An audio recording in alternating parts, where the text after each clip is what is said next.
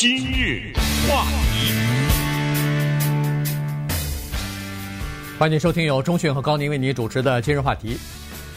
PBS 啊，就是美国的公共电视网吧，他们成立已经五十周年了啊，所以呢，今天我们就来聊一下这个 PBS。呃，在美国呢，每个城市按照规定都要有一个公共的电视网络啊，那么公共电视台，呃，这个呢是政府啊向公各个地方的公共电视台提供一些宣导性的或者是教育性的节目的这么一个平台，那么这过去的五十年来呢，有好许多人，这这是几亿人啊，几亿的观众，应该说是几代人啊，几代人的这个、嗯、呃，在这个平台上呢受益啊，这个他们的新闻的报道，他们的访谈的节目，他们关于科学的这种探索，他们就是从各种角度，从各个方面来向你提供一些非常高品质的这个呃制作的这个节目啊，而且呢，它是因为它是一个非盈利机构，所以它在呃。节目制作方面呢，它主要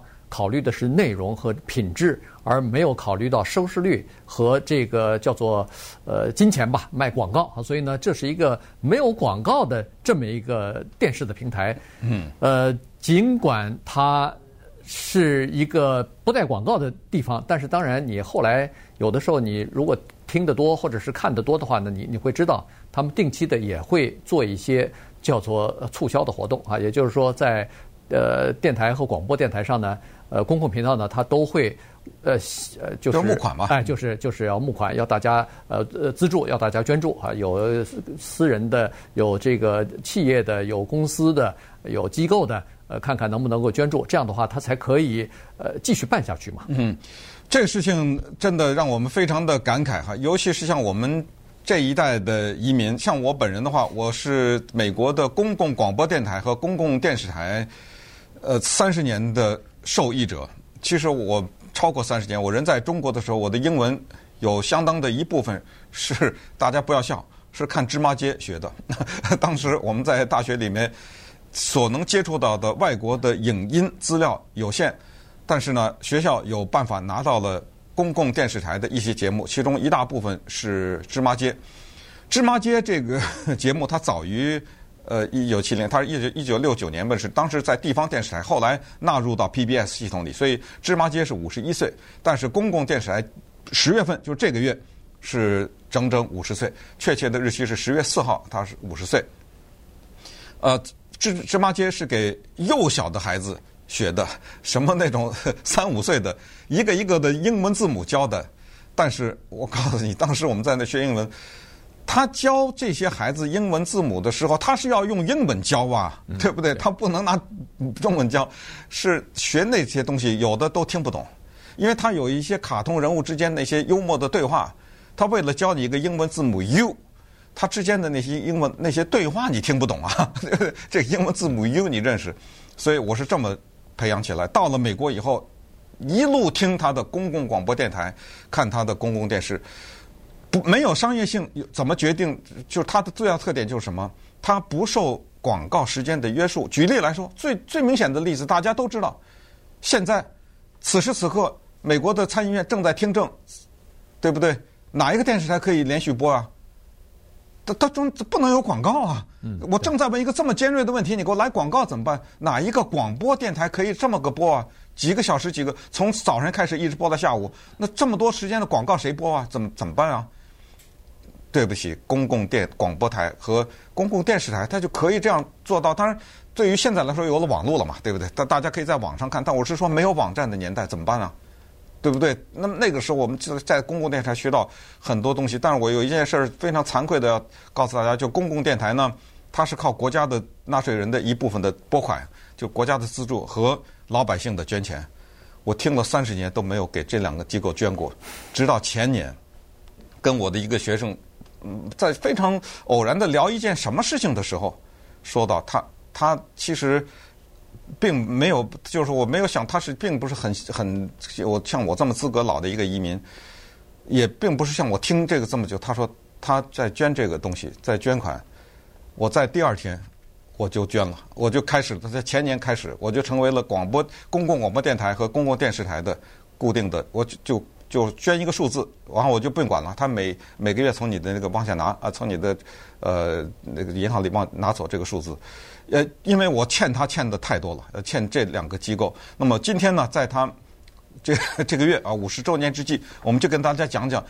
这个不可思议的平台。一九六七年，美国的张森总统宣布了说，我们的电视要为人民服务，所以他做了这个法律《公共电视法》宣布了以后，接着一九七零年 PBS 的成立，我们看看他怎么会影响一代又一代的人？怎么可能有所谓影响你的电视节目？这是怎么可能？我们来看一看，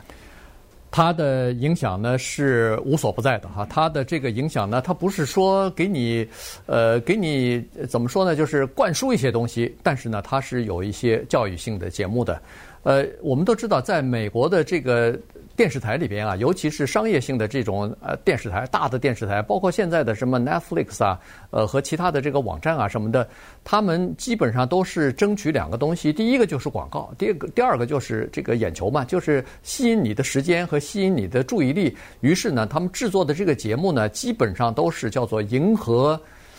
观众的节目啊，就是讨好观众或者是讨好这个广告商的。节目，他们在这个制作任何的节目当中，首先考虑的就是第一是是受众啊，观众他们会怎么想，会不会接受，会不会有很高的收视率。第二就是我必须要有了好的收视率，我才可以卖高额的广告啊。所以他基本上制作的节目呢，都是以这个为宗旨的。但是 PBS 就是公共电视网，它的情况不一样，因为它不是靠广告养活自己的，所以它在。这个制作节目的时候，首先他考虑的是品质、话题，人们是不是关心，以及怎么样可以比较公平的、比较呃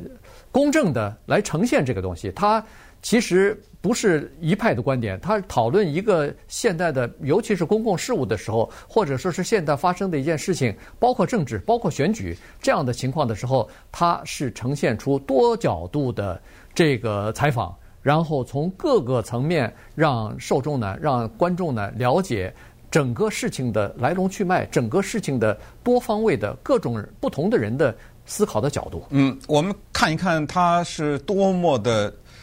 可以说是独具匠心哈，在培养人的意识这方面。刚才说影响影响，他怎么影响你？咱们就拿芝麻街来举例，有的东西你可能不注意，但是呢，它是潜移默化的，比如说。你要看过芝麻街，你就会发现里面的那些木偶啊，很多的呢，他在哪里讲话？他在垃圾箱里面，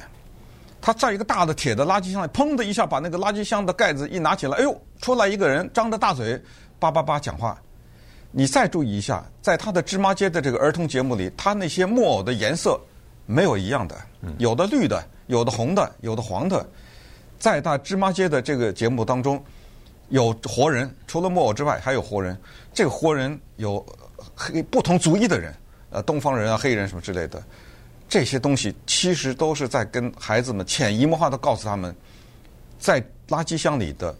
东，就人的地位可能不一样。有些人可能就是住在垃圾箱里面，但他未必是坏人，他可能更可爱啊。就是也就是说他。通过这个，包括不同的颜色，就告诉你不同肤色的人，大家生活在一条街上，呃，世界上最长的街就是芝麻街，这个这个是大家都知道，美国孩子都知道。就是说，他是用这种潜移默化。再说，美国有多少，就全世界来说有多少经典的短篇小说，PBS 这个公共电视台把他们当中一些著名的搬上了银幕，这些东西在商业的。一般的来说，在电视台，他们一般的不肯播，因为这个多多少少有点阳春白雪的感觉，然后但稍稍微有点有多少的关于一些重大的历史事 事件的记录，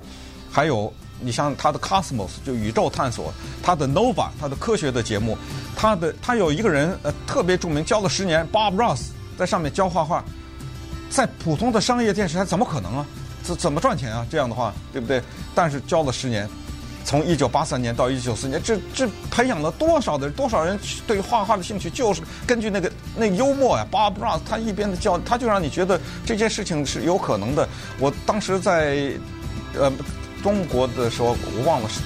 呃还是在哪看的他拍的那个 BBC 的纪录片《Heart of the Dragon》龙之心，大型的中国的纪录片，深入到中国常年的跟踪的一些人的生活。确实是终身的难忘啊！再加上他介绍的中国的故宫啊，中国的这些景点啊，呃，世界的这些旅游啊，他的 Julia Child 对不对？教人家做饭的那个，由后来由 Mary Streep 演的那等等等等。稍等一会儿，我们再向这个公共平台表示致敬。今日话题，欢迎继续收听由钟迅和高宁为您主持的今日话题。这段时间跟大家讲的呢是 PBS 美国的公共电视网。成立五十周年啊，在过去的五十周年呢，他在这个教育方面，他在开拓人们的思路方面，他在激发人们对某一些事情的这个认知方面呢，不遗余力地做出了非常多的贡献和影响哈。他比如说有一个。非常好的一个节目叫做《American Experience》，这个是美国经历吧？呃，它主要是历史类的哈。这个呃，前段时间刚刚有四个小时的一个系列，就是说的美国女性的选举权的问题。在疫情期间，还曾经有过一个长达八小时的关于。美籍华人，华人呃的美国之路，哎，华人在美国的呃这个美国之路哈，这个美国经历，从第一代华人呃华在淘金来的这一代华人说起，呃讲过这个排华法案，一直讲到现在哈，所以呃然后你看他有描写美国内战的，就是南北战争的呃这个纪录片，有包括。二九年的禁酒令的这个纪录片，有这个越南战争的纪录片，你可以想象出来，美国发生的一些重大的历史事件和一一些引起人们关注的一些历史的问题，它都有非常详细的这个纪录片，对，来告诉你到底发生了什么，而且从很多角度来来讲这个事情。没错，光是纪录片这三个字，很多人就关机了，对不对？对，商业的电视台那有可能吗？放纪录片？纪录片什么时候赚过钱？个非常罕见的啊，有在票房上电影院里演赚钱的。多数的纪录片的纪录片工作者都是一把血一把汗的拍出的这个产品，然后小众艺术。但是因为公共电视台它没有广告压力，我就放，因为我认为这个东西非常的有帮助，对人们的教育是有帮助的。我不在乎刚才你说的那个就是。Ken Burns 就是最大的贡献，在他从八一年拍的这个叫布鲁克林大桥开始，一开始大家说哦，Ken Burns 拍了个布鲁克林大桥，嗯，有意思。呃，看完这个纪录片，对布鲁克林大桥就是纽约的那个啊，是了如指掌，而且大量的珍贵的历史镜头。但是接下来才发现不得了了，这个人是个鬼才、怪才、天才啊！他接下来拍的什么乡村音乐纪录片，马克吐温。第一次世界大战、第二次世界大战、越南战争、爵士乐的诞生，刚才你说的禁酒令，还有就是 baseball，它有一个特别受欢迎的系列，就叫棒球啊，这这不得了，在美国文化生活当中，罗斯福家族，罗斯福家对，就是全都是产生这么一个人，Ken Burns，而非常的巧，我不知道可能以前在节目里介绍，我有一个非常好的朋友，就是在他的那个摄制组里工作过一段时间，是他的一个剪接助理，他说。他接触这个 Ken Burns 在生活中这个人，他说跟他工作就有一个就这么一个叫英文叫 intimidating，就可怕就这样。他这个人的知识太广了，就跟他在一起，就他个不高，就我是说这 Ken Burns 个，你就觉得你很矮，对，就是他这个他发出来的这种智慧的能量太不得了了啊。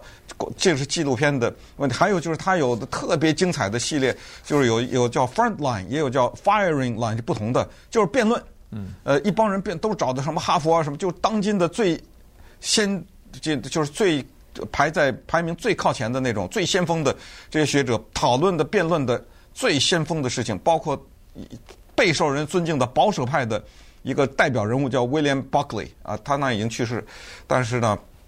他的那些黑白的辩论，在现在在 YouTube 上都可以看到。那很多的问题，现在关注的问题，在当时他们之间的这种针锋相对，这些智慧啊，他们两边甚至辩论到底有没有上帝啊，等等这些东，双方表现出来的这种智慧，是都是 PBS 这个平台提供给我们的。